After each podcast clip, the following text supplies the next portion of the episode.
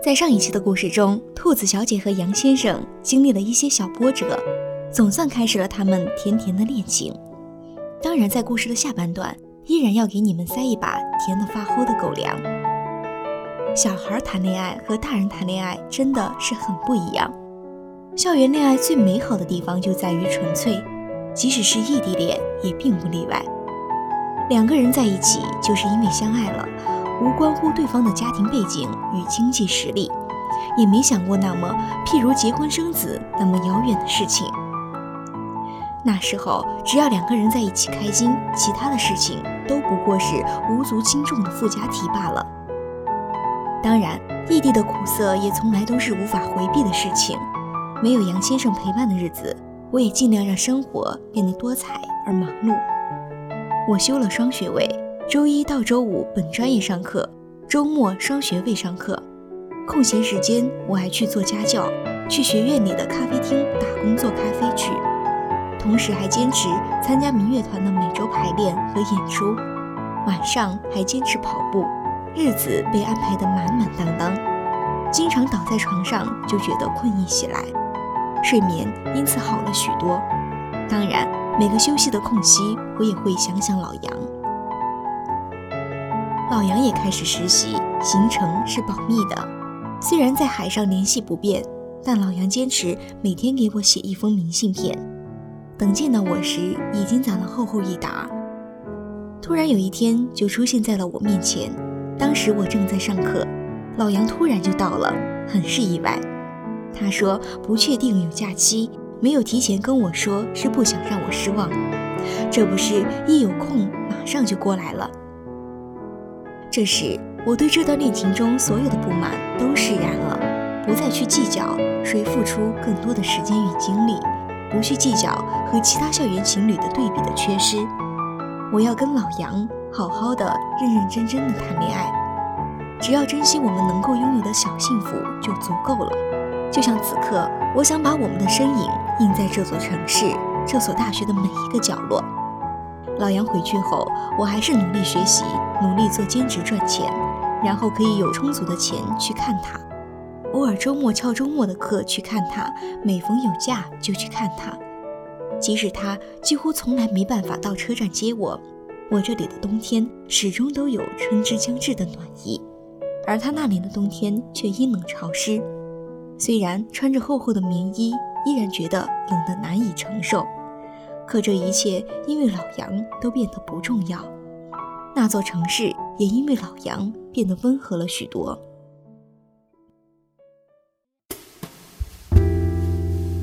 到春节，我和老杨在一起已经一年了。叛逆少女还瞒着爸爸妈妈，借口开学早，跟老杨一起偷偷溜出去过元宵节。我们一起住在曾厝垵一家文艺的民宿里，里面有只大大的金毛。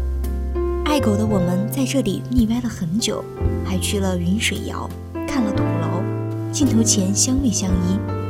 我是个衬衫控，老杨也就迁就我的喜好，穿了白衬衫。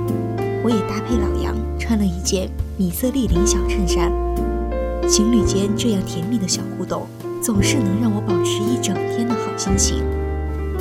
老杨开学早，元宵节刚过，他就要返校了，我们只好依依不舍地道别。不久后，二十岁生日很快就到了，我收到了人生中最隆重的生日礼物。二十岁的我收到了人生第一枚戒指，戒指镶着一点碎钻，是一副对戒。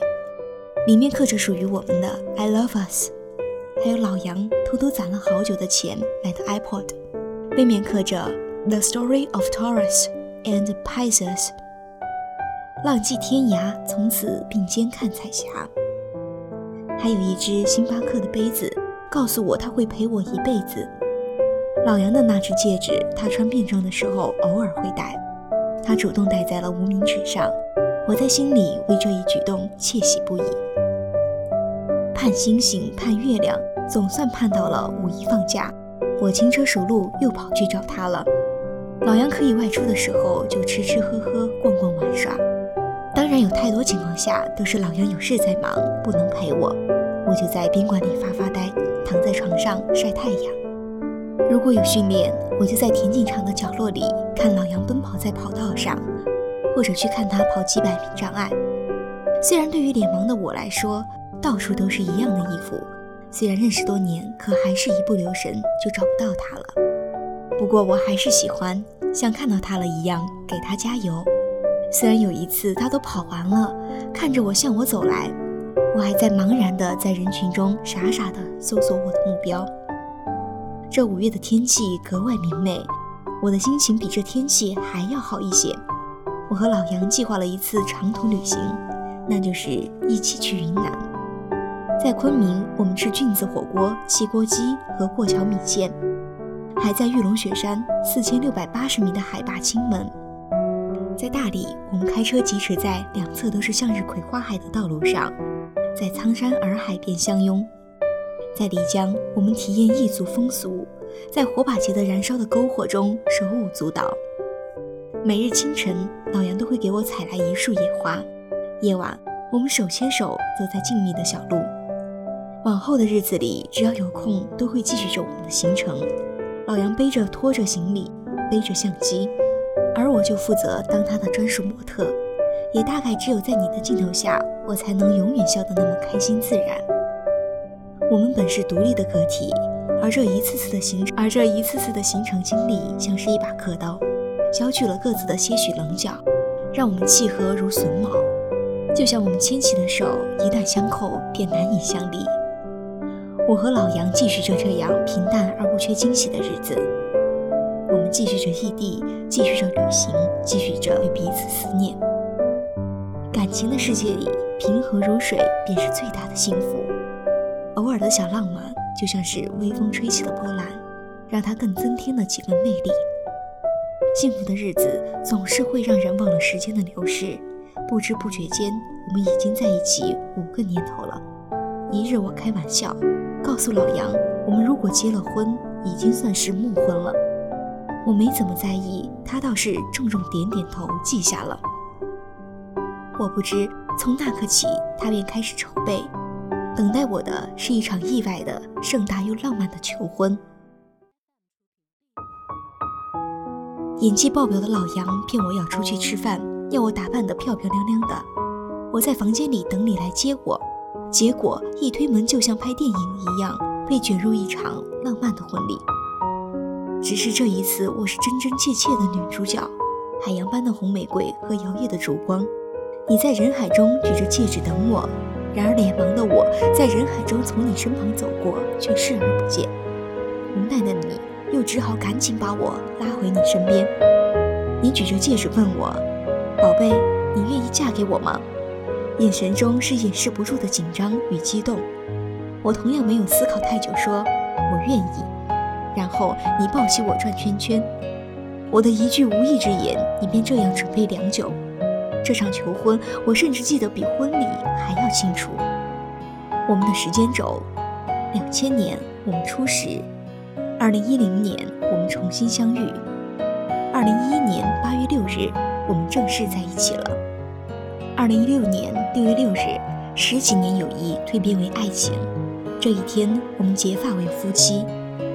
愿你我仅以白头之约，书向红笺，好将红叶之盟再明渊谱。二零一六年七月五日，我们终于结束了六年漫漫异地恋。我来到了你工作的地方，我们有了第一个属于自己的小家。地方不大，可还是温暖浪漫的，可以开出花来。二零一七年八月二十九日，七月初八，婚礼礼成。二零一八年三月三日，生日那天，发现跟老杨有了爱的结晶。二零一八年十一月三日。小小羊咕咕坠地，我们升级为新手爸妈。也因为这个调皮的小家伙，我们更相爱了。二零一九年八月七日，于贡格尔草原跟老杨过了一个吃羊肉、喝奶茶、骑马放羊、数星星的别样七夕。二零一八年八月八日，七月初八，婚礼两周年，带上婚纱，背起三脚架，像我们当初约定的，每年自拍一套婚纱照。因为有你，我的生命无限美好。也感谢你，把我宠成了你手心里的小公主。未来的路足且长，但只要有你，来日可期。所以答应我，一起牵手走很远很远，好吗？因为我想与你携手万水千山走遍，因为还有很多很多美好值得期待。所谓良辰美景，我只想与你一同分享。